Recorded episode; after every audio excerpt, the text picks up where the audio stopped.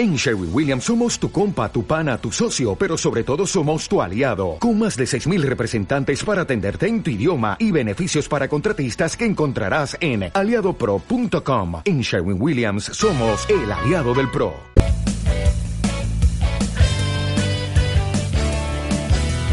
Es del corazón de la diócesis,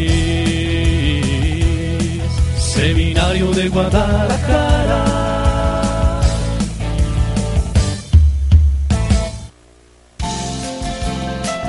Nazaret Radio presenta Así de Claro, un programa en donde los avatares de la vida son escuchados, comentados y respondidos. Así que ponte cómodo y escucha atento, porque nosotros hablamos así de claro. ¿Qué tal amigos? Muy buenas noches. Estamos regresando después de un largo periodo en que no teníamos la posibilidad de comunicarnos a través de este medio con ustedes en ese su programa Así de Claro. Y bueno, pues es un gusto saludarles y tenerlos de vuelta con nosotros y a los padres, además que también teníamos mucho que los padres no estaban con nosotros, todos juntos, porque estaban uno en un asunto, otro en otro asunto, y el que siempre venía hoy no vino, No, que pero es el viene, padre Daniel, yo ya. creo que ya no debe tardar. Pero bueno, padres, bienvenidos. Hola, ¿qué tal? Muy buenas eh, noches. Un placer estar una vez más al aire aquí con ustedes. Eh, feliz y contento después de haber tomado, de haber obedecido a una recesión que se nos dijo. Hicimos lo que se nos subordinó. Entonces, Siempre tan obedientes. siempre tan obedientes, pero ya estamos aquí. Con mucho gusto y muy contentos. Ahí está. Saludos a todos, buenas noches. Vemos que al padre Hipólito le entregaron un, un reconocimiento por esos mil programas que, que tiene al aire. Felicidades, padre Pablo, muy bonito tu reconocimiento. No, no, Dios no, te es bendiga. que sa- sabrán ustedes que el Seminario Mayor de Guadalajara en esta semana tiene su llamada Semana Cultural dedicada a su santidad Juan Pablo II, este, San Juan Pablo II, este, y hoy me tocó ser juez en oratoria y declamación. Que por cierto estaba comprado, pero bueno. Sí, no hay dónde poner los centavitos que me dieron. Santo Padre Duarte. Vino, Vino. Me invitaron. No, mucho gusto saludarlos de nuevo. Este, estamos aquí para compartir eh, la palabra y la amistad con los sacerdotes y con ustedes. Gracias. Y amigos, el día de hoy tenemos un tema que nos parece interesante. Pudo haber pasado desapercibido. Debo advertir que yo lo busqué en los medios comerciales y no se mencionó nada más que en el sistema informativo de la Arquidiócesis Primada de México. Eh, este órgano que suele estar muy al pendiente de las situaciones que suceden en los entornos políticos, en los entornos económicos, para desde la fe poder dar un punto de vista.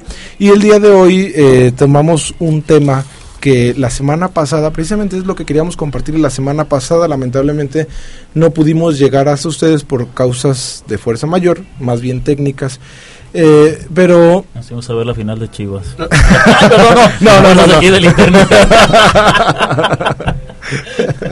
Eh, el tema de hoy eh, es esta, este pronunciamiento que tuvo la iglesia, especialmente la, la, la diócesis, la arquidiócesis de México, contra una reforma que ya se cocinó en la Cámara de Senadores y que está esperando la aprobación de la Cámara de Diputados. Es una reforma a la ley de las armas de fuego.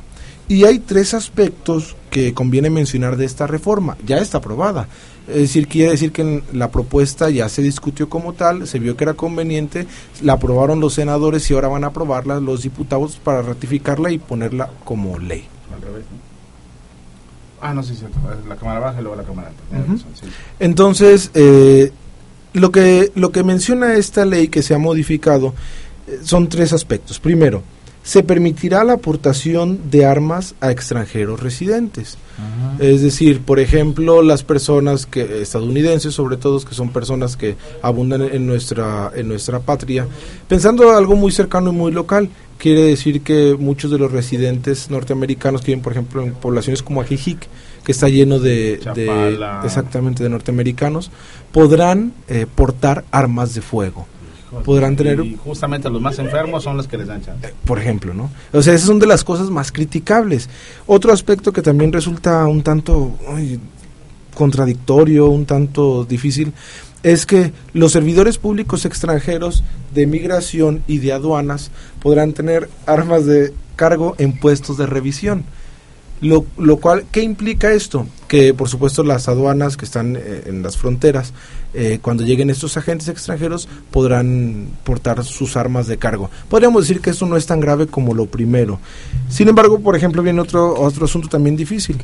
Agentes armados que acompañan las comitivas presidenciales, de personalidades, de mandatarios en visitas oficiales al Estado, también podrán portar armas de fuego. El problema, yo creo de fondo, padres, no sé qué opinen ustedes ante esta situación, es que eh, no es el, el hecho de que un oficial de aduana o una escolta de una personalidad porte un arma de fuego. Lo que a mí me causa más conflicto y más dificultad es que se permite a ciudadanos extranjeros que residen en el país portar armas de fuego, que a mí me parece algo ya muy delicado porque no se fomenta otra cosa sino una cultura de muerte. Que es, y es lo que están pagando un tanto los platos rotos en Estados Unidos. Hay asesinatos en las escuelas porque le pueden ir a comprar un arma como comprar una coca en, en, en un supermercado aquí. Entonces esta es la situación que se torna problemática. Si no podemos con los mexicanos armados, ahora sumémosle los extranjeros. Así que bueno, eso es lo que tenemos sobre la mesa para todos ustedes y el padre Daniel que ya llegó. Buenas noches, hermanos sacerdotes, radios escuchas. Es un placer estar con ustedes esta noche. Gracias a Dios volvemos al aire, con aire. No Se nota que se nota que tienen un poquito más de aire aquí el padre. Es- Con nuevos aires. Es el en la en la paz de Cristo resucitado que estamos viviendo propiamente la Pascua nos encontramos con estas dificultades. Cómo se promueve no solamente la violencia, sino cómo se dan los instrumentos para seguir la violencia. Y aquí el punto es dónde quedó la paz. ¿Ante quién o en las manos de quién se está poniendo la paz? De hecho, ya la Constitución mexicana dice en el artículo 10, si mal no recuerdo, que los ciudadanos tienen el derecho a, por- a tener en sus casas un arma para defenderse. Pero nada más están dando el instrumento, pero no están dando la instrucción para utilizar el instrumento. Y esto es gravoso. ¿Por qué? Porque nos encontramos ante un mundo en el que estamos batallando con una conducta esquizoide. El padre Ramón nos podrá decir en este sentido, de gente que no se está atendiendo ni entendiendo en su persona, ni quiere entrar en relación con las otras personas. Y está rechazando el mundo que le rodea. Y tan le rechaza que lo puede dejar fuera de este mundo. No a él, sino al que se relaciona con él. Y con un instrumento punzo cortante, por no decir puñal, o o pistola o arma o cualquier instrumento que no garantiza la vida del hombre, esto es gravoso. Perdón porque llegué con mucho aire, ¿verdad? no, si no, y lo que le falta a este. Y pues ahí está esta situación que una de las denuncias que hace pues la el- este sistema informativo de la Arquidiócesis de México es que el problema grave del tráfico de armas que existe en nuestro país.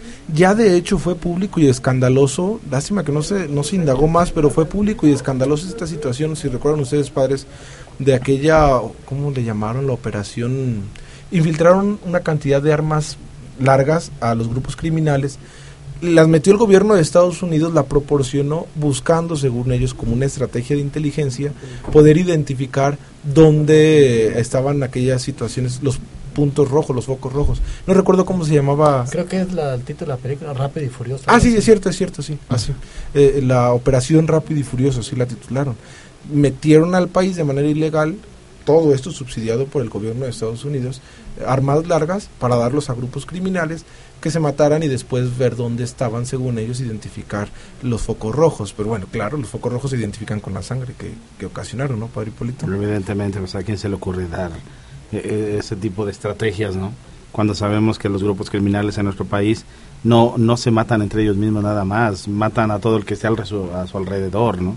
Algunos sí se distinguen por ser eh, cavernícolas en ese sentido, entonces, digo, pues eh, serán a lo mejor muy listos en algunas cosas, pero yo creo que en este caso derraparon, ¿no? Este, lo, lo triste pues es de que eh, se sigue en un... eh, estamos a- a- hartos de la violencia, marchas por la paz, buscando la justicia, buscando el bienestar de todos, El, el mismo eslogan de nuestra ciudad se llama bienestar, merece estar bien y este, se da este tipo de, de, De situaciones. situaciones, ¿no? Ya la verdad no no no no entiendo no entiendo yo el gobierno. Ahí me queda una cuestionante todavía como ir más allá. En el fondo está en juego la vida, la vida de muchos seres humanos. ¿Qué pasa? ¿Qué entendemos por la vida? ¿Cómo estamos llevando la vida? Porque, este, quien no valora la vida, pues le vale, ¿verdad? O sea, traer lo que sea y atentar contra contra un hermano, contra un prójimo.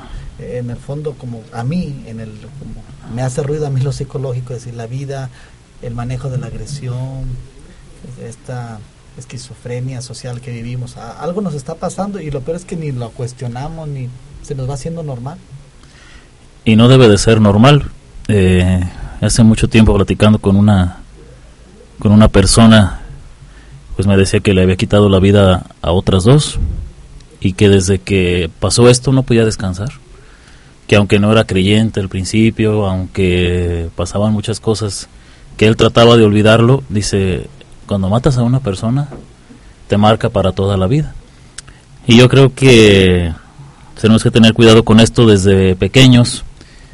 Si las circunstancias este, en las que estamos viviendo se permite esto, pues hacemos un llamado cuando menos a los padres de familia a que traten de ir formando en sus hijos gente que valore la vida y sobre todo quitar juegos que, que se trate de, de esto.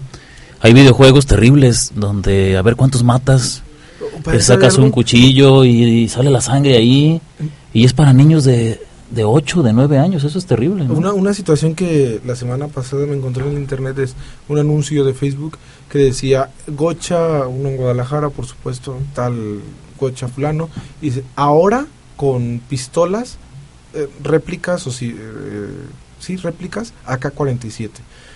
Entonces, claro, pistolas de Gocha, pero ¿qué es esto?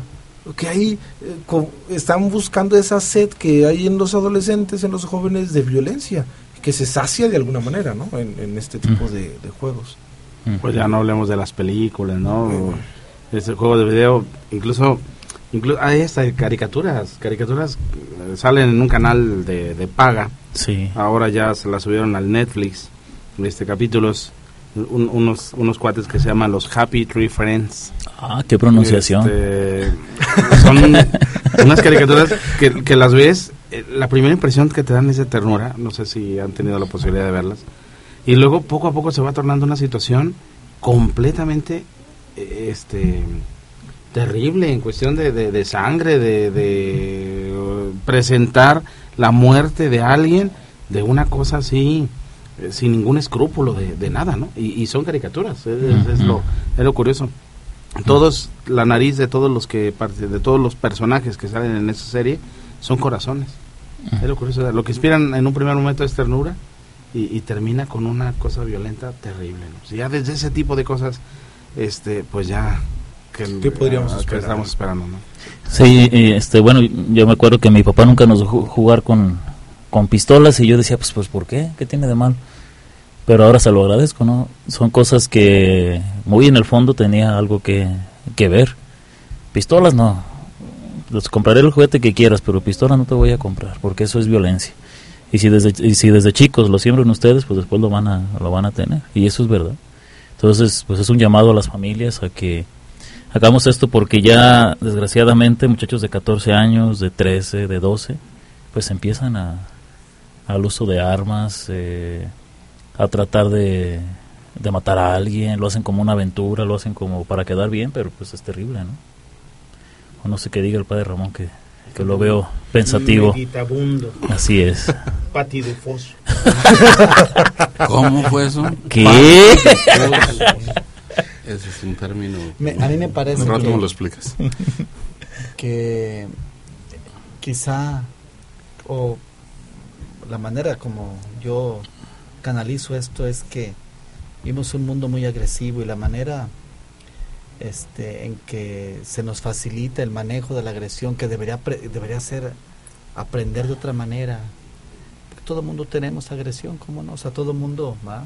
estamos enojados o este, o reclamamos ciertas cosas y, tenemos derecho a, disgustarnos, pero el manejo cada vez es mucho más complejo, porque yo puedo enojarme con, con el padre Polo y, y a lo mejor nos decimos algo y ahí quedó todo, ahora ya no, ahora este, yo el famoso bullying que es que es muy común una agresión así muy directa pero yo recuerdo que antes se peleaban los chiquillos este en la calle nos peleábamos este alguien sacaba la sangre y nos regañaban y se acababa y ya amigos para allá chócala y punto. Ahora no o sea es cada vez como algo gradual como si fuera una competencia a ver quién es más agresivo quién es más fuerte quién pega más quién este y ahora ya no se utiliza nada más lo verbal lo psicológico, este, para agredir a alguien, sino también lo que decimos, armas, de todo, de, todo estilo, tipo, y, eso vemos en las noticias, a lo mejor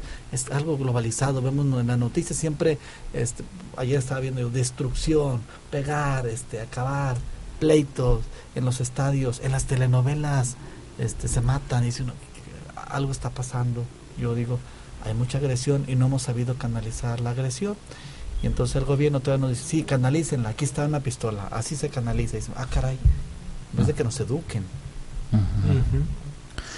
Y la crítica que hacía este semanario sobre la fe, o sea, se llama Desde la Fe, semanario Desde la Fe, eh, me parece algo interesante. No se trata de que el gobierno satisfaga y haga legales exigencias e imposiciones de un país productor de muerte, sabiendo que es el gobierno, es el mercado norteamericano el productor del 30% de las armas que se manufacturan en el mundo. Si fueran armas mexicanas, pues uno podría pensar, bueno, pues seguramente los intereses son del propio país y que los extranjeros que tienen divisas internacionales las adquieran, pero no es por ahí.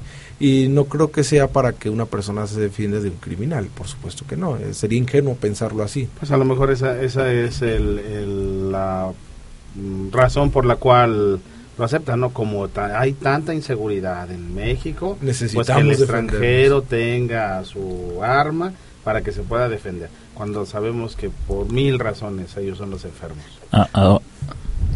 De hecho es la justificación, es la justificación que constitucionalmente a partir del 10 de junio del 2011 aparecía así el artículo de en los derechos humanos y sus garantías.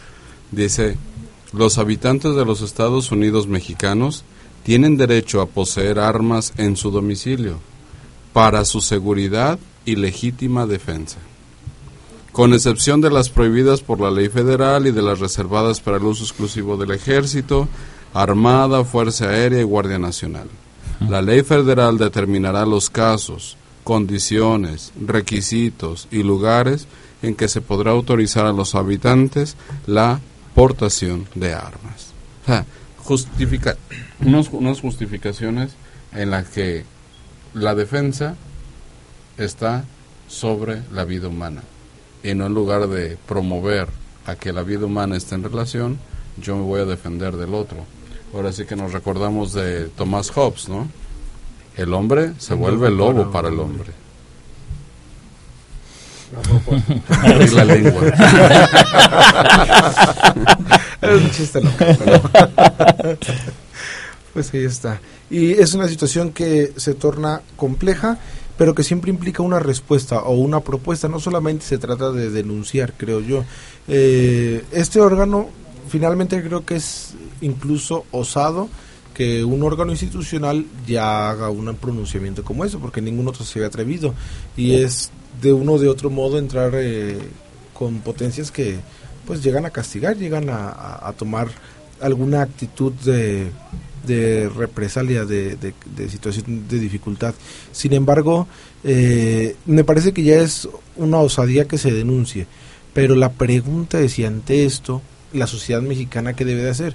Nos escandalizamos quizá por el hecho de que ahora son los extranjeros quienes pueden portar, pero también deberíamos de cuestionarnos el hecho de que un mexicano pueda hacerlo, pues porque no es sino fomentar una cultura violenta, ¿no? Eh, en estas pasadas misiones resultaba así algo contradictorio que había una, una tienda en la población donde fui que aparte de refrescos y cervezas era toda una armería. No vendían armas, debo decir, más bien vendían cartuchos, municiones, pero había municiones de AK-47 Entonces uno, entonces uno puede decir, por supuesto que a mí me brincó de inmediato y dije, bueno, seguramente venden calibres pues que la gente tiene de algún rifle, de algún, 22, algo así, copitas, 25, 22. Copitas. No, Era de la, de la que ocuparas. Y me dijo, no, hay AK-47 así, muchos cartuchos. Y uno puede- y está, ¿y cómo les permiten venderlo? No, pues te permiten venderlos. ¿Cómo, cómo? Sí, sí, y tienen permisos de la Secretaría de Defensa y todo aquello para vender eh, municiones. Y ahí los tienen expuestos, me los mostraron, y los venden. Entonces tú dices, es obvio que si los venden es porque los compran y aquí la gente tiene ese tipo de armas. ¿no? Prohibidas, por supuesto, por la ley, También- por ser de alto calibre. También hay que recordar pues que, que a veces con todo esto se quiere causar división. Recordemos que es una de las tácticas de nuestros vecinos. Eh, cuando quieren sacar algo, pues llevan armas para que Mátense. se maten entre ustedes y luego sacamos lo que nos conviene, como lo hicieron en el Congo, cuando quisieron sacar el diamante, cuando lo han hecho en otros países, van y venden armas, hacen las revoluciones, ellos mismos las organizan, tú te lo organizaste, como decía el padre Hipólito, y, Son tus 15. y ya después pues ya hacemos lo demás, puede ser, no lo sé, es solamente una opinión. Si no es verdad, les queda. A los desgraciados. Sí, la- si no es verdad, les queda. No, y vemos Lo que han se demostrado repite, ¿no? por una, por una, una y, otra, y otra ocasión. Y, y yo sigo diciendo que están enfermos. Como, es que precisamente por, por su, su- e- ese tipo de leyes y la manera de que estarlas aplicando, pues hemos visto como un adolescente llega y, y, y mata a sus Maestros, compañeros, compañeros, sí. etcétera, en la escuela. O sea, ¿de qué, de se trata, no? Este, eh, o la sociedad enferma con esas situaciones, con esas motivaciones, pues, ¿qué nos espera ahora a nosotros, no? Ya suficiente tenemos con los locales para que ahora vengan los extranjeros, ¿no? A, a, a no poner, a quitar la paz de la gente. Amigos, vamos a hacer una breve pausa teniendo el tema sobre la mesa. Ojalá puedan comunicarse con nosotros. Están las redes sociales. Facebook está el teléfono 1817 8067. Pueden comunicarse a través de correo electrónico. Pueden comunicarse a través de los WhatsApp como ordinariamente suelen hacerlo eh, con, con todos nosotros. eh, para que nos compartan su opinión, un tanto un aporte que puedan hacernos ante este tema. Y nosotros al volver buscaremos dar algunas respuestas desde los distintos ámbitos eh, que competen pues a, cada uno de los sacerdotes que están con nosotros, quizá una respuesta desde el derecho que por supuesto buscará el bienestar y, y fomentará el, eh, pues el bienestar de, la, de las personas, eh, etcétera, desde la pastoral, desde la familia, desde la psicología incluso. Entonces vamos a hacer una breve pausa y regresamos. Participa con nosotros a través de las redes sociales o al teléfono 1817 8067.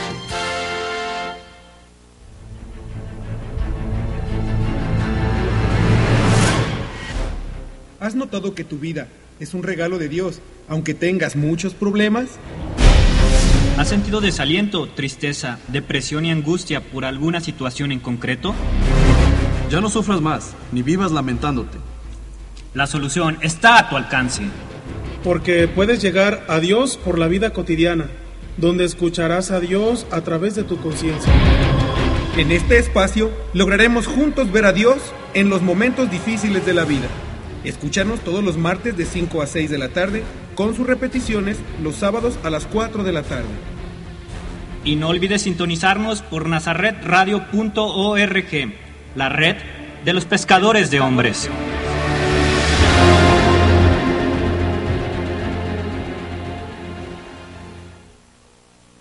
Vayan por todo el mundo y proclamen el Evangelio a toda la humanidad.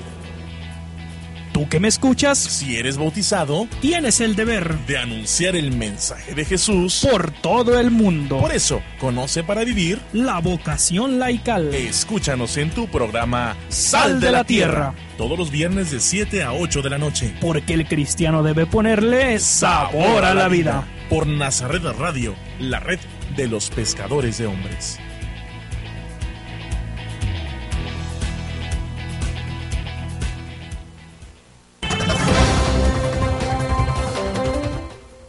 Nazaret Radio, la red de los pescadores de hombres, te invita a sintonizar de lunes a viernes, de 2 a 3 de la tarde, el sistema de noticias del Seminario de Guadalajara, el día a día de la Iglesia Universal, nacional y local, con Diego Gómez, Emanuel Rivera y un gran equipo de colaboradores. Repeticiones de martes a sábado, de 8 a 9 de la mañana. Sistema de noticias del Seminario de Guadalajara. Nazaret Radio, la red de los pescadores de hombres.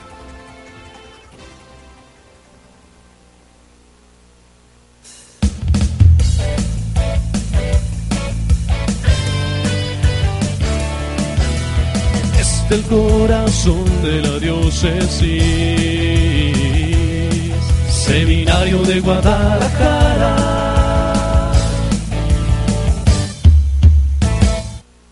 Hola, ¿cuánto tiempo sin verte? ¿Qué te has hecho? ¿Por qué estás tan preocupado? Estoy en planes de matrimonio, pero tengo miedo. Recuerde que Jesús dijo repetidamente que no tengamos miedo. Es que eso de los hijos, ay, realmente me asusta. Pues entonces te invito a escuchar el programa Un Asunto de Familia en Nazaret Radio, donde te dirán paso a paso cómo ser un buen papá. Pero, ¿a qué hora? Todos los jueves a las 7 de la tarde en la red de los pescadores de hombres. ¡Te, esperamos! Pues no tengo ni idea para ser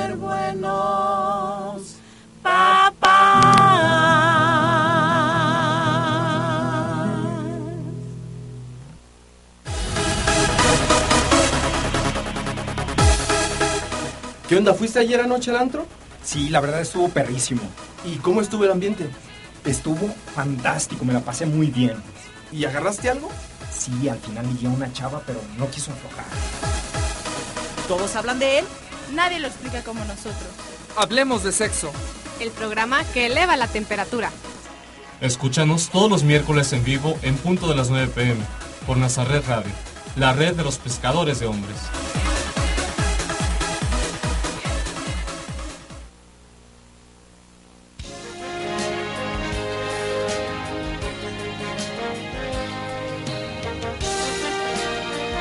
Ya estamos de regreso. Si quieres enviarnos tu caso, mándalo al correo electrónico casosasideclaro.com.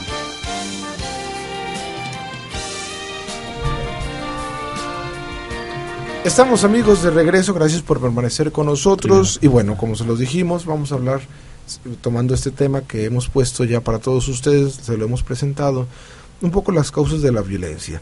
Quizá lo primero, padre Hipólito, sea hablar de la violencia como una conducta aprendida en familia, como algo fomentado en la familia.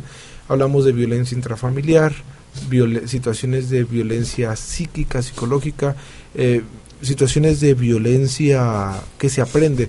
Pensamos y lo platicábamos amigos en una pausa, en la pausa aquí, en los que estamos en la cabina, que las familias norteamericanas es para ellos algo patriótico, incluso tener a un hijo que ha estado en la guerra, que ha, todos se han enlistado en el ejército, en el servicio militar, pero en, en la guerra, ha participado de manera activa en la guerra en más de alguna ocasión. Y esto parece algo ordinario, es decir, la violencia se respira en las familias, padre Hipólito. Bueno, un poquito antes, tomemos en cuenta que el modo de vivir de Estados Unidos, eh, generalmente la familia se acaba a los 18 años. Sí. O sea, de hecho, el, el joven, la joven, ahorita, bueno, ya 21, este, sí, perdón, 21 años. Este, el joven, la joven llega a esa edad y tiene que salirse de la propiedad del papá. De hecho, esa, es la, esa es la palabra, ¿no? Eh, los papás no conciben que el hijo siga viviendo en su propiedad. Entonces, ya de ahí pareciera que la familia tiene fecha de caducidad. Porque ya lo que haga o deje de hacer el muchacho a partir de esa, de esa edad no tiene ninguna competencia el papá de ninguna de ninguna manera ¿no? entonces eh, con ese preámbulo y, y, también con toda la mentalidad divorcista familias de personas que ya traen dos tres divorcios y, donde quiera andan dejando hijos eh, etcétera bueno ahora viene eh, lo, la violencia aprendida en la familia ya lo hemos mencionado muchas ocasiones la familia es promotora de paz pero también una familia mal constituida y mal vivida termina siendo promotora de, de guerra o, de violencia. No nos extrañe pues que eh, una persona que trae daños de su familia, desde su familia, de no sentirse querido, sentirse abandonado, sentirse despreciado, eh, que la las cosas en su vida no le están saliendo muy bien, los estudios, el trabajo, y, y luego con toda esa carga emocional aprendida en la familia o machacada o aumentada en la familia, luego se hace de un arma, pues eh, ya no busca quién se la hizo, sino quién se la pague. A lo mejor lo que trae son, eh, quiere desquitarse de los papás o del maltrato, desquitarse con la sociedad eh, frente a unos compañeros. Yo, yo no hallo en qué momento, a lo mejor el padre Ramón nos, nos profundiza un poquito más, en qué momento un joven, ni siquiera mayor de edad, eh, puede tomar un arma y matar a compañeros suyos en la escuela. O sea, ¿qué es lo que viene cargando ese muchacho para poder hacer eso? Y, y luego quitarse la vida, ¿no? Es, es algo así como muy, muy terrible. Eh, Evidentemente secuelas de dificultades o problemas que trae en su familia. Nosotros podremos, ahora yo digo mucho de, de ellos, ¿no? De los gringos, pero podríamos preguntarnos también nosotros. Muchas veces hemos hecho esta pregunta. Las familias, tu familia, si es mayor de edad la persona que nos está escuchando y tiene a cargo hijos o hijos o miembros pequeños de su familia, ¿qué conductas están llevando que pueden generar violencia? Y que luego se, de- se viven hacia la sociedad de alguna u otra manera. Entonces ahí, más que juzgar, pues vamos pensando en uno solo, ¿no? Yo sí digo que, que los gringos están locos y es verdad. Eh, yo sí digo que este, eh, muchos de los males de nuestro México se debe a la cultura que tienen ellos y, y es verdad. Pero este, también sería bueno que comenzáramos a pensar nosotros. Hoy, hoy, la conducta del narcotraficante se está haciendo un paradigma de vida. O sea, con todos los narcocorridos, con, con las películas, con, con sencillamente eh, el dinero, la mujer, las famas que, y, eh, que vienen manejando. Hay un tipo llamado el Commander que, que lo único que promueve es eso en su, en su Violencia, música, claro. violencia, eh, este, ha ha sido vetado incluso en, en algunas ferias y, y conciertos en varios varios estados, bien por ellos, este, precisamente por, por el mensaje que trae. Entonces, eso se hace atractivo para, para muchos chavos. Atractivo. Eh, este, mm, eh, el hecho de portar el arma, de sentirse grande, de sentirse fuerte, en algunos sectores de nuestra sociedad es una manera de, de- de decir, yo soy. Me impongo. ¿no? Yo, yo me acuerdo en los años 80 cuando se vino Yo no, toda, toda- toda la 90s, onda toda la onda ochentera de cholos no sé el padre Ramón se va a acordar bien a lo mejor estaba. Este, yo me acuerdo era, era niño era niño y, y me acuerdo que el signo el signo o, o- o la manera de, que- de manifestarse fuerte era traer un perro bulldog eh, caminando en la calle o sea e- era el cholo con, con su perro era la manera de decir mi perro es el mero bueno es el grande Y una Era- navaja de esas que se eh, abrían solas. Era mi manera, pues, de, de decir, aquí estoy, de imponerse. En algunos sectores de nuestra sociedad, la manera de imponerse es, traigo la pistola, traigo el arma, y entre más grande, mejor, ¿no? Como a lo mejor demostrando algún cierto complejo, ¿no? Eh, Este, eh, pues si eso se está haciendo cultura, pues ya no nos extrañe de los gringos, vamos extrañándonos de nosotros. ¿no? Sí, claro. Y, y bueno, eh, eso es desde Y el punto bueno, de tú vista podrás decirnos en el sentido de la, de la familia, en este, en este vicio mexicano también, en el que los padres de familia se meten al alcohol y que después no saben ni lo que hacen con sus hijos y los hijos se trauman, que es una manifestación concreta que después se van a desahogar. ¿Y hasta qué punto, no?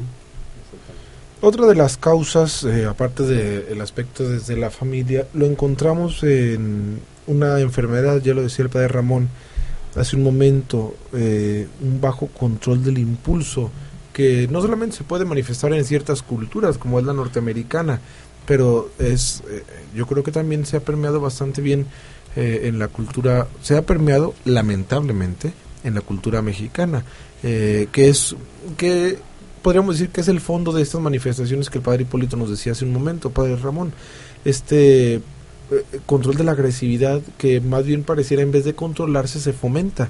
Se dice para que tú seas alguien en la sociedad es necesario que te impongas, para que valgas es necesario que muestres fuerza, que muestres poderío, que muestres agresividad, violencia.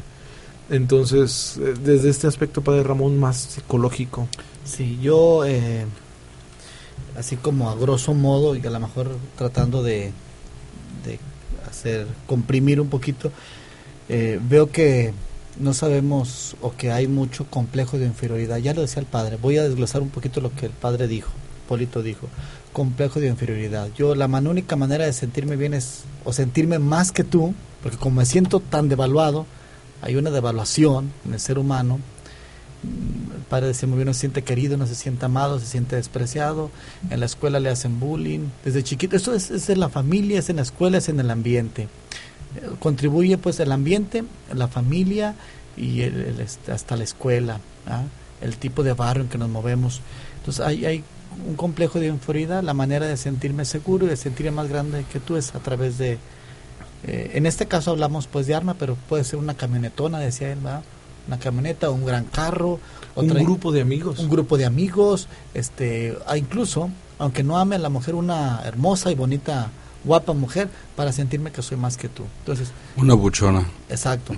Es un complejo de inferioridad. Segundo, decimos un poco un bajo control de impulsos. No nos enseñan a interiorizar, a introyectar. No hay reglas, no hay pautas, no hay normas. Entonces todo se permite, al chiquillo le dejan hacer lo que sea. Este, nosotros lo vemos, este, incluso para, para poner un ejemplo, a lo mejor este, medio burdo, pero antes cuando nosotros estábamos pequeños, no nos dejaron en el templo correr.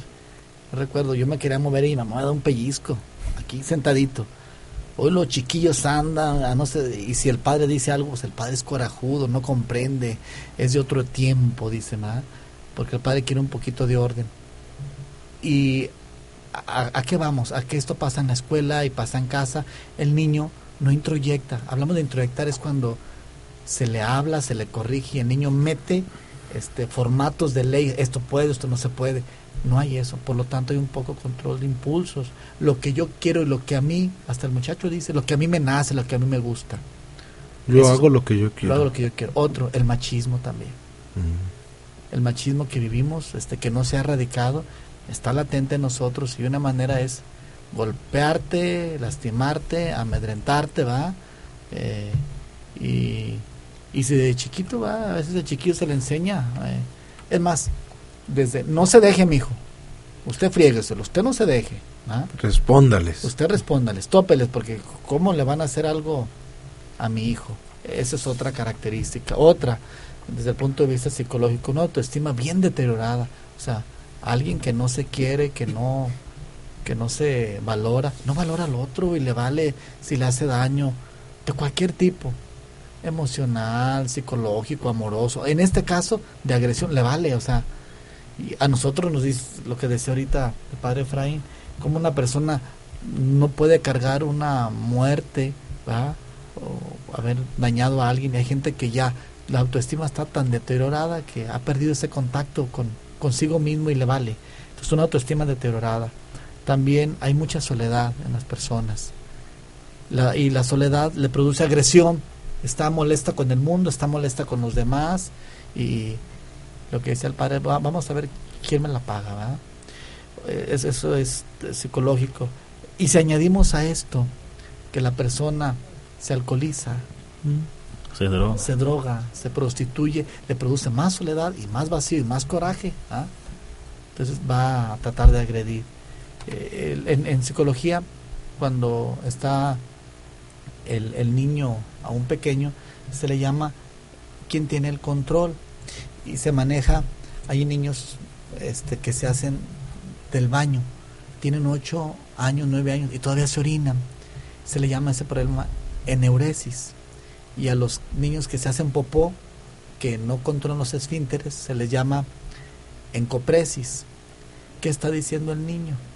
háganme caso, o sea, si no me hacen caso, yo me hago para que, a ver quién tiene el control, el poder, y no se les enseña desde pequeño. Entonces, el padre decía, ¿desde cuándo? Híjole, decir una edad, una etapa, no sabemos en qué momento se perdió el control, no se atendió a esta persona y pues todas las causas que puede tener. Yo dije alguna así como tratando de comprimir. ¿ah? Estamos hablando ahora de las causas. Eh, Desde el aspecto de la moral, padre eh, Efraín. Bueno, hay que, ir hay que ir al quinto mandamiento que nos dice, no matarás. Y de ahí podemos partir. Hay que recordar en primer lugar que la, la vida humana es sagrada. Cuando hablamos de algo sagrado es que en realidad no nos pertenece a nosotros, está separado para Dios, porque Dios es el que da la vida. Por lo tanto, el que dice cuándo inicia la vida y el que dice cuándo se termina es Dios. Y nosotros no tenemos derecho a decir, termino mi vida aquí o te termino en este momento y te, te quito la existencia. Por lo tanto, cuando faltamos a este mandamiento, pues cometemos un pecado. Que no se nos olvide que para que, que haya un pecado mortal, tiene que haber primero materia grave, que es ir en contra de alguno de los mandamientos, pleno conocimiento y pleno consentimiento. Y eso se convierte en un pecado mortal, como su nombre lo dice, muerte, un pecado de, de muerte. Cuando yo le quito la vida a alguien, pues estoy cometiendo un pecado de muerte, porque yo no tengo derecho sobre la vida de otro. También es culpable ante este mandamiento aquel que, que manda matar a otro, que lo hace indirectamente, ya sea que pague, ya sea que ponga en peligro a otra persona. Estaba recordando cuando, cuando mandaron a Urias por delante para que, que muriera y quedarse con la muchacha, entonces con la mujer que, que parecía que nos pinta la palabra de Dios, que la vio bañándose, entonces lo toca y hace eso. Entonces aquí también él es, es, es este reo de, de este pecado porque lo hace indirectamente, pone en peligro a una persona. Aún en este mandamiento, aquellos que por lo que realizan provocan muerte, ya sea narcotráfico o sea otra cosa que puede llevar a la muerte, también está cooperando o está cayendo en este contra este mandamiento. Incluso padre, a que quien no lo quien lo tolera, no quizás lo tolera, quien lo permite, pues quien lo lo calla, lo lo eh, es cómplice, lo, cómplice lo solapa exactamente. También, también ahí también hay una falta. Sabemos que todo pues es pecado y ya dentro de la moral podemos manejar quizás grados, este, aunque sea pecado, pues algunos pueden ser más graves y otros menos graves. El que atenta contra su padre, contra su madre o contra un hermano de sangre directa es un pecado todavía más fuerte, que atenta contra la vida de alguien. Imagínense contra el padre, contra la madre, ya, aquí atenta contra dos mandamientos de no tener madre, terriblemente. Se dice que en legítima defensa, eh, bueno, tenemos derecho a defender la vida, pero habría que ver las circunstancias, porque conocemos a, a aquellos nuestros policías que dicen lo hice en legítima defensa cuando eran ocho contra uno. Entonces, pues ahí habrá que ver, pero eso hay que ver las circunstancias. Dentro de este mandamiento, aunque estamos hablando un poquito de las armas, entra lo que es el aborto. El aborto porque damos muerte a, a una persona, totalmente. ¿Ibas a decir algo? Eh, no, no, iba a preguntarte, padre este, Efraín. Ahora estos cuates que, que están en, uh, sentenciados a la horca, estos mexicanos que están en, sentenciados a la horca en, en, Filip- Duba- en Dubai. No. En Filipinas. ¿Dónde? No, no, ¿Malasia? Malasia, En Malasia. Sí, sí, en Malasia, perdón, sí. Este, ahí el país contempla la horca para, para estos cuates, ¿no? y, y ahora están algunos, mo- algunos Y ya los sentenciaron. Sí, sí, Sí, están están sentenciados. sentenciados. Algunos grupos están pidiendo prórroga, ya ya no, eh, no el indulto Del de, sultán. de- de la Sí, directo del sultán. precisamente de- del sultán para que no los vayan a matar. Como en, en ese caso cuando el Gente- país contempla la pena de muerte, eh, eh, está actuando en legítima defensa el país como tal. No, no, no. ¿Qué a decir, padre? Iba a decir como que no va, o sea, Sí, no. entendemos la, la droga, un narcotraficante, este, con la vida. O sea, está como muy disparatado, ¿no? No, nada Se compara con, con- digo, pensando desde el aspecto de la revelación, nada se compara con la vida, que es donde Dios, eh, alguna ocasión a mí, alguien, esperando no desviarnos tanto del discurso No, del padre no, Efraín, bien, vas bien. nos dec- me decía, padre, bueno, está contemplado en, en el catecismo de la Iglesia Católica que, que si en un país la legislación ya está como tal, no se fomenta ni, ni la Iglesia está a favor, sin embargo, como una situación de un recurso de causa grave, podríamos decirlo, un extremo, eh, se tolera, podríamos decir, pero una causa grave cuando la persona es, eh, no, no puede redimirse, podríamos decir, no puede, ya, no, no hay, está totalmente cerrado, el, el, el último recurso se ha agotado, entonces puede, se permite como último recurso. Y lo que se está pidiendo por ellos es que, bueno, si no que se les quite, pues, pero bueno, sí, me expresé mal. O sea, que no, que no los maten, cuando menos se los van a tener, que los tengan encerrados toda su vida, pero que, que se respete ese derecho. Y es complicadísimo, es Sí. complicadísimo. Bueno, hablando de eso... El padre Daniel no está de acuerdo. No estoy de acuerdo. Padre, dinos por qué no estás de acuerdo. No, no, no, adelante. Además, contra, contra este mandamiento, ya dijimos el aborto, también la eutanasia, y que es buena muerte. Así, bueno, eso es su, su raíz etimológica, pero es cuando alguien este, está enfermo, nos estorba, le estorba Es al hospital, peso, es le estorba al hospital, a veces, ay, ya viene otro enfermo, ya, pues este ya no, este ya no se va a curar, entonces le damos una buena muerte. Le vamos a bajar el- Está sufriendo muchísimo se le llama muerte digna. muerte digna. Y, y lo peor del caso es que ya en países eh, ya se llama ahora muerte con testamento, ya tú la puedes tener. Tienes este, haces un papelito, firmas qué día quieres tu muerte y ya, porque ya tú ya disfrutaste, tú ya viviste, ahora darle paso a los jóvenes, no nos estorbes. Déjales el campo. Y hay gente que lo hace, me tocó un caso así allá en las Europas, donde nos hablaron para a una persona que mexicana que estaba viviendo ya en Suiza, que ya había firmado su testamento y los hijos no querían que se muriera y ella sí quería. Fíjense cómo fueron lavando el cerebro para decirle que ella podía quitarse la vida tranquilamente. Entonces son cosas fuertes. Y pues ya lo que hablamos del suicidio, aunque aquí habría que ver las circunstancias. Cuando una persona está fuera de sí o no tiene plena conciencia, pues ya se rompería alguna de las circunstancias para que se cometiera el pecado mortal. Que ahí solamente se lo dejamos en las manos de Dios. Sí, porque ya una persona que tenta contra su vida ya algo no- no, no, Exactamente. está bien, ¿no? Ya no le sube el agua al tinaco, ¿no? Así Ya- es, ya así que en, en conclusión, porque ya me estoy pasando de mi tiempo que me tocaba, respetar siempre la dignidad del ser humano. Dios nos da la vida, la vida es sagrada, y Dios la quitará cuando Él quiera. Padre Daniel. Amigos, antes de dar la palabra al padre Daniel, vamos a hacer una breve pausa, porque creo que desde el derecho podemos regresar a poner las bases de las respuestas que podemos dar al tema. El derecho eh, salvaguarda la dignidad de la persona y la vida humana, y creo que de ahí podemos partir para finalizar y concluir nuestro tema. En, en las, en todas las demás áreas. Eh, si, si no me equivoco, padre Daniel, o a lo mejor no era por ahí el comentario. Sí, sí, La palabra de Dios aquí no tiene Amigos, vamos a hacer una pausa y regresamos. Participa con nosotros a través de las redes sociales o al teléfono 1817 8067. Vayan por todo el mundo y proclamen el Evangelio a toda la humanidad. Tú que me escuchas, Si eres bautizado, tienes el deber de anunciar el mensaje de Jesús por todo el mundo. Por eso, conoce para vivir La vocación laical. Escúchanos en tu programa Sal de la Tierra. Todos los viernes de 7 a 8 de la noche. Porque el cristiano debe ponerle sabor a la vida. Por Nazaret Radio, la red de los pescadores de hombres.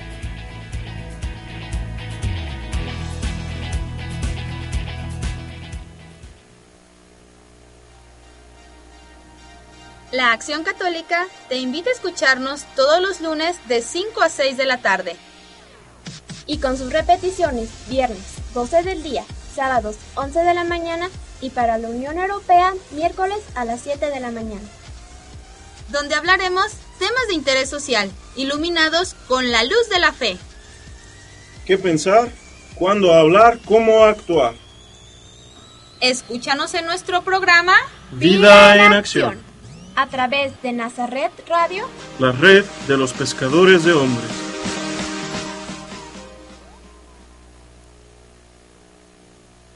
En aquellos siglos, los padres de la iglesia se reunieron para darnos... ¡No! La historia no tiene que ser aburrida.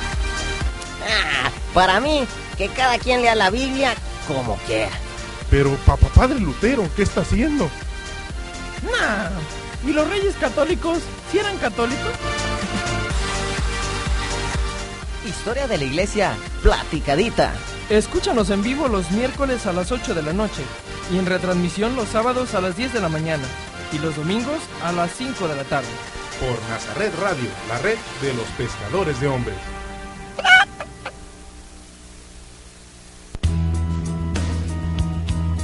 ¿Has imaginado tu vida en el cine?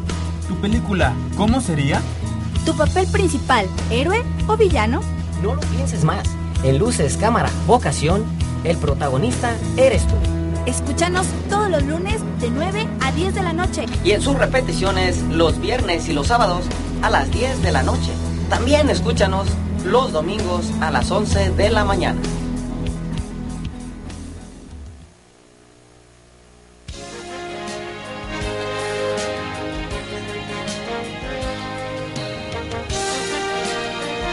Ya estamos de regreso. Si quieres enviarnos tu caso, mándalo al correo electrónico casosasideclaro@gmail.com.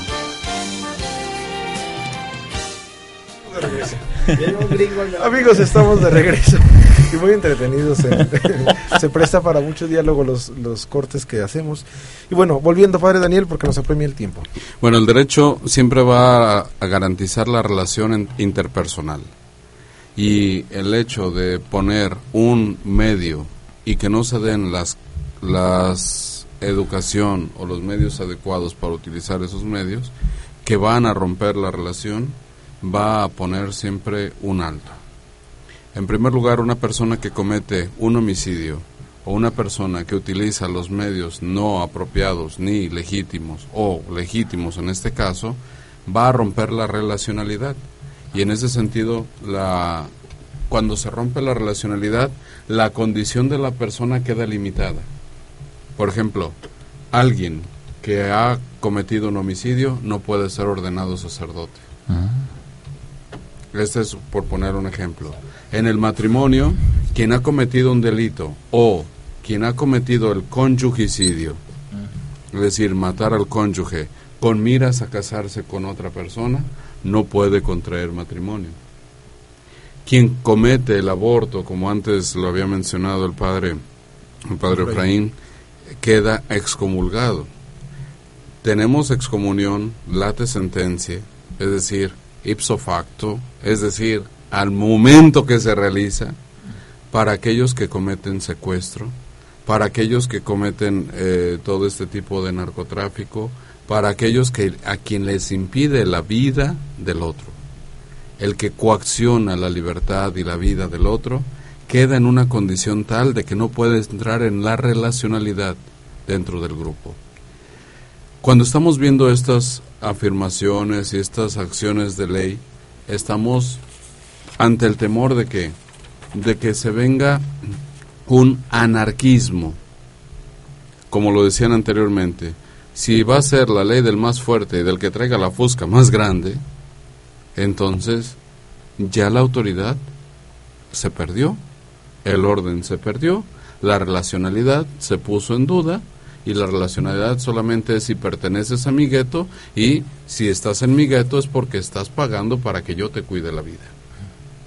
Por ejemplo, no muy lejos aquí dentro de nuestra realidad, en nuestra diócesis, hay un espacio donde dicen, vas a pasar por esta carretera, puedes pasar a la hora que tú quieras, tú págame tanto y no vas a tener ningún problema. O sea, un defender la vida, nada más en particular y a través de un medio de corrupción. ¿Quién es el otro? Bueno, yo soy el que manda sobre esta carretera y yo tengo francotiradores donde yo quiera y yo te puedo seguir a donde yo quiera y yo soy dueño de esto. Yo ¿De parte quién de quién? y quién no. Y esto, este anarquismo nos lleva a romper la relacionalidad. Al dar esta oportunidad, por ejemplo, en nuestra constitución mexicana se dice que cualquier extranjero puede pasar por nuestro país. No hay límite, no hay limitante. Ahora, si viene este extranjero con un arma, ¿cómo estás limitando? Ahora, este extranjero con un arma se puede convertir en autoridad dentro de nuestro país y a la autoridad que nos vigila, que nos cuida, que nos ordena, que bueno, ojalá pueda así, este ya pierde más su autoridad. Estás entregando la autoridad a las manos del que no tiene autoridad. Porque no tiene autoridad? Pues porque no es dueño de sí mismo. Si no es dueño de sí mismo, no puede entrar en una relacionalidad. Y el derecho canónico propiamente va a, tener en cuenta esto. El que ha violado, limitado, terminado la vida con el otro, no es capaz de entrar en relación con los demás. Y tan es así que es un impedimento perpetuo, por lo que ya decía el padre Efraín, porque le ha afectado tan a la psique, a la psicología, en su psicología, que ese elemento no lo va a poder borrar porque lo marca, lo marca de por vida. Y ahí tienen ustedes todos esos conflictos. Ahora, ¿cuál sería una respuesta ante esto? El Código de Derecho nos dice, los fieles, puesto que están llamados por el bautismo a llevar una vida congruente con la doctrina evangélica, tienen derecho a una educación cristiana, por la que se les instruya convenientemente en orden a conseguir la madurez de la persona humana y al mismo tiempo conocer y vivir el misterio de la salvación. ¿En qué consiste el misterio de salvación? En vida. En vida. ¿En qué consiste una vida congruente con la doctrina evangélica? En vida. Quiere decir que mucho tiene que ver la educación antes que una ley. Una ley como esta está entregando el poderío y la autoridad y está debilitando un país. ¿Por qué? Que te lleguen los chinos por el Pacífico como están llegando, con armamento, no los puedes limitar. Y les estás dando derecho a que traigan armas. Ellos se pueden inventar cualquier causal, como ahora están ya sin necesidad de causal el divorcio, alegando cuál argumento, el libre desarrollo de mi personalidad. Oye, ellos te pueden alegar eso, el libre desarrollo de mi paso por tu país y con la garantía de que voy a estar seguro. Necesito mis armas. Necesito las armas. Y el día de mañana, ¿cómo le vas a comprobar que verdaderamente se defendió legítimamente? Sí, claro. Esto es entregar el país en manos de el que menos puede tener autoridad. ¿Y por qué se entrega? Pues porque los que están al frente no tienen autoridad. Oh, contundente la frase. Quizá con esto... Nos van a cerrar el canal, no el programa. Con esto básicamente estamos terminando amigos eh, el programa del día de hoy que lo que pretendemos al tratar este tema por ejemplo ha sido que tomemos conciencia de las situaciones que se tejen y que nos interesemos por este tipo de, de situaciones que pasan y se tejen en, en las cámaras de senadores, de diputados que son nuestros representantes en, en esos lugares, en las tribunas, y que están tomando actitudes y están aprobando leyes que finalmente no nos convienen. Y todavía diciendo que están entregando la soberanía a otros países y que no sé qué. Pues eso, el padre Daniel ha sido muy claro. Es parte de entregar la soberanía. Así de claro. Es, es, es vender la soberanía nacional a- al mejor postor, porque finalmente también hay acuerdos. Hay Ahí está el- acuerdos ahí está el fin. Hay acuerdos de fondo, ¿verdad? Que Claro. se, entienden sobre- se entiende. Tú me dejas pasar armas y yo luego quizá te mejore el precio del petróleo, por decir algo. Amigos, nosotros nos despedimos. Yo no dije quizá eso. Yo no dije no sabemos si sea la última vez que nos escuchan. Pero bueno, al menos estamos cumpliendo con nuestra misión de llevar a ustedes con veracidad y objetividad los contenidos que se tejen en nuestra sociedad. Esperamos la próxima semana tener también un tema interesante para todos ustedes y que ustedes nos puedan sintonizar a través de Nazaret Radio, la red de los pescadores de hambre. Nosotros nos despedimos, padres. Un saludo a la barca. A A los la familia saludos, a la. Ciudad de México, A la Ciudad de a- México. A donde California también, luego siempre mandamos saludos. Acá el padre Daniel. A Chiapas. A Chiapas A también, sí, claro. A, a varios lugares. Bueno, en hablando internacionales, el padre Ramón puede mandarle a toda la República, pues viene de allá del SEM, ¿no? Todos los obispos ahí, todo. todo. Sí, yo, yo creo que para despedirme yo nada más diría, creo que hay que vivir el consejo evangélico de Cristo resucitado. No pierdan la paz, pero seamos promotores de paz. Ahí está. Amigos, nos despedimos de la mejor manera, deseándoles a todos que pasen una buena noche, a quienes nos escucharon en la repetición, un buen día y con la bendición de Dios. Que el Señor esté con todos Y con- ustedes. y con tu espíritu. La bendición de Dios Todopoderoso, Padre, Hijo y Espíritu Santo, con ustedes y permanezca para siempre. Amén. Amén. Que pasen Goodbye. muy buenas noches. Arrivederci, revoir. Agradecemos tu apreciada compañía el día de hoy. No te pierdas nuestro próximo programa. ¡Hasta pronto!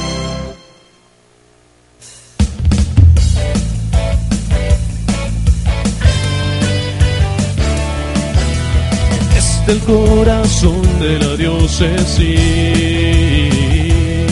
Seminario de Guadalajara,